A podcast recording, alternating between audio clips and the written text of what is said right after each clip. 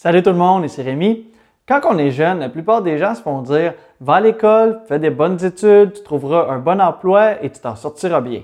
C'est vrai, la plupart des gens s'en sortent bien, la plupart des gens sont dans la classe moyenne et c'est pas une mauvaise chose. Mais si le fait de faire des bonnes études et de trouver un bon emploi, ça rendait riche, eh bien, il y aurait quand même beaucoup, beaucoup, beaucoup plus de riches dans notre société.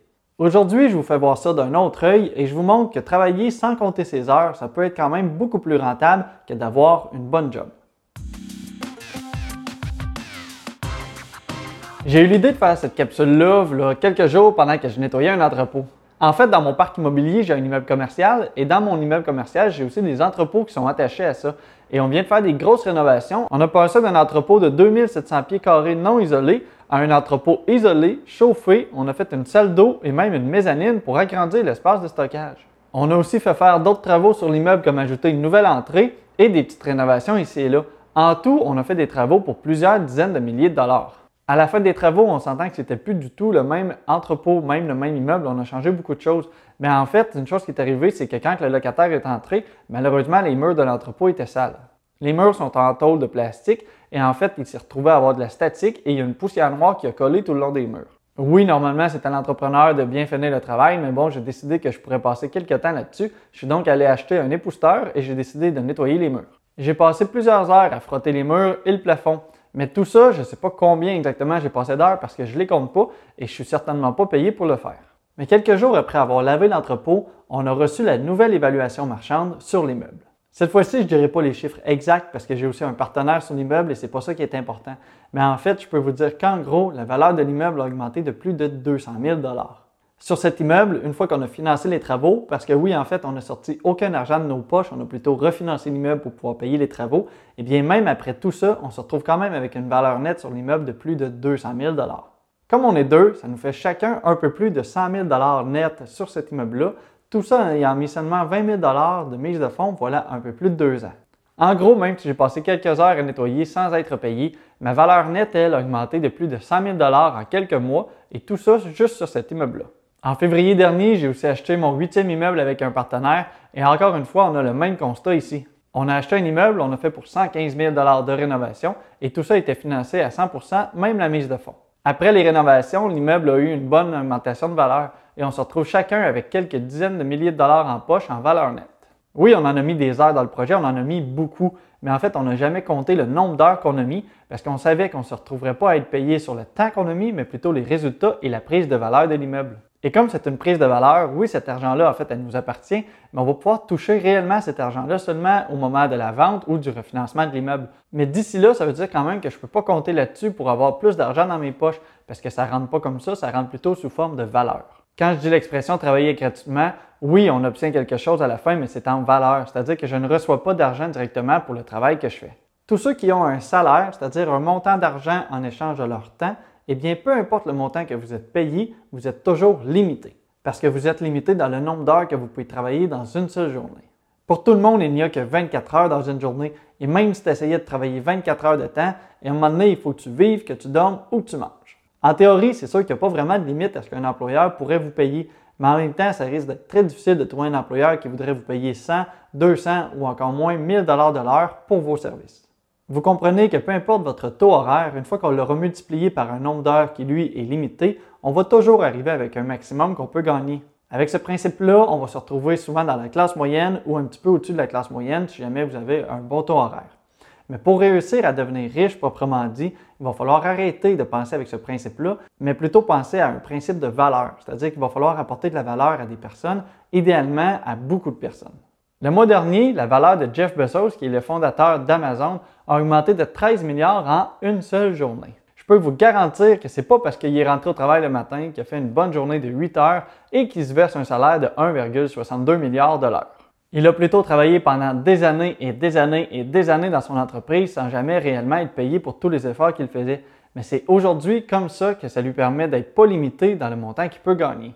Il y a beaucoup de gens aujourd'hui qui voient que le résultat du moment et pensent qu'il fait 13 milliards du jour au lendemain et que c'est plutôt facile. Mais savez-vous que Amazon existe depuis 1994, avant même qu'Internet soit vraiment connu? Tout ça fait comprendre que la vraie richesse, ça ne se gagne pas selon l'argent, mais plutôt selon la valeur d'un actif. Quand on dit qu'il a gagné 13 milliards, en fait, on s'entend qu'il n'y a pas 13 milliards qui est rentré dans son compte chèque à la fin de la journée. Ce sont plutôt toutes ses actions dans sa propre entreprise qui ont pris 13 milliards de dollars d'augmentation de valeur. Il faut souligner que pour gagner des gros et des très gros montants d'argent, en fait, ça ne se fera pas en échangeant du temps contre de l'argent. Il va falloir plutôt apprendre à maîtriser l'effet boule de neige. En fait, ce qui va arriver, c'est qu'au début, on va mettre beaucoup, beaucoup d'efforts sans jamais vraiment être récompensé. Mais ensuite, une fois que les résultats vont commencer à apparaître, on va pouvoir commencer à diminuer tranquillement les efforts et les résultats vont continuer de grossir de plus en plus vite.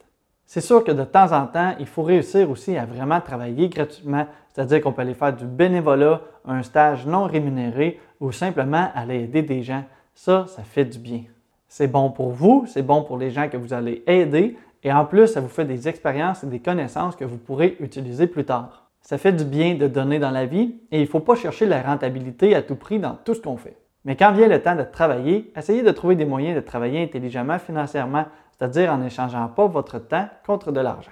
Il existe plusieurs moyens pour y arriver et je vous mets ici seulement quelques exemples qui vous permettent de vous libérer du fardeau d'échanger votre temps contre de l'argent, mais plutôt d'y aller avec le principe d'échanger vos efforts et vos résultats contre un profit. Un premier moyen, c'est de commencer à partager vos connaissances. Et pour ça, il y a quand même plusieurs façons. Vous pourriez écrire un livre, c'est-à-dire que vous passez beaucoup de temps à l'écrire, mais après ça, il est en vente pour tout le temps et vous touchez de l'argent à chaque fois que quelqu'un l'achète, même si vous travaillez plus sur le livre. Vous pourriez offrir des formations dans votre champ d'expertise. C'est fort à parier qu'au début, vous n'aurez pas beaucoup de clients, mais avec le temps, votre audience va grandir. Vous pouvez créer un blog ou même débuter une chaîne YouTube. Tout ça, ce sont des moyens qui vont vous permettre de partager vos connaissances, qui vont commencer petits, mais qui vont grossir avec le temps et qui vont pouvoir vous apporter des résultats à moyen terme. Le deuxième moyen, c'est de vendre un produit. Pas besoin de commencer avec une grosse usine, vous pouvez commencer tranquillement à vendre un très bon produit, tout ça dans votre garage. C'est possible de commencer petit, grossir tranquillement et finalement devenir la plus grande entreprise sur Terre, on l'a déjà vu. Il y a un autre moyen de ne pas travailler pour l'argent, mais on peut plutôt faire travailler l'argent pour nous, et ça, il y a entre autres par le biais de la bourse. Comme Jeff Bezos vient de vivre, on voit que c'est un excellent moyen pour gagner beaucoup de richesse. Mais souvenez-vous aussi que c'est le moyen où vous avez le moins de contrôle, c'est-à-dire que vous serez toujours à la merci des marchés. Et un autre moyen, en fait, c'est aussi de faire travailler l'argent pour vous, mais dans un secteur où vous avez quand même un contrôle, et ça, ça se passe par l'immobilier. En fait, ces quatre moyens-là sont les quatre piliers de la richesse que j'ai déjà parlé dans une autre vidéo. Et si vous voulez apprendre à maîtriser le moyen de l'immobilier locatif, eh bien, il y a un lien dans la description vers une formation. Je vous rappelle que la richesse, ça va venir seulement lorsque vous réussirez à apporter beaucoup de valeur à beaucoup de gens. Et plus vous touchez de personnes en termes de valeur apportée, eh bien, votre richesse sera de plus en plus grande. Imaginez que vous faites une présentation devant 10 personnes et que chaque personne vous paye 10 Eh bien, vous venez de gagner 100 pour faire votre présentation. Avec le temps, vous devenez maintenant connu et vous faites la même présentation pour maintenant 500 personnes. C'est la même présentation, vous l'aviez déjà travaillé, vous ne travaillez pas plus pour l'avoir présenté cette fois-ci, mais au lieu de gagner 100 vous avez gagné maintenant 5000 C'est ça le pouvoir de travailler sans compter ses heures. Bon succès à vous dans vos projets. Si vous voulez en apprendre plus sur la finance et l'immobilier, je vous invite à vous abonner à la chaîne pour voir les prochaines vidéos sur le sujet. Comme toujours, si vous appréciez le contenu, vous pouvez aussi aimer la vidéo, ça va m'aider avec l'algorithme de YouTube. Bon succès, à la prochaine. C'est sûr qu'il y en a qui vont dire que c'est pas si simple que ça parce que sinon tout le monde le ferait. Ce qui arrive, c'est que c'est facile au début de mettre des efforts en espérant un résultat, mais quand ça prend du temps, eh bien, il y a beaucoup de personnes qui lâchent en cours de route. Ce qui fait que ceux qui ne lâchent pas en cours de route et qui réussissent vraiment, il y en a quand même très peu. Mais si tu as écouté la vidéo jusqu'ici, eh bien toi, c'est presque que tu es prêt à faire des efforts différents des autres et ça, c'est déjà un très bon point. Félicitations.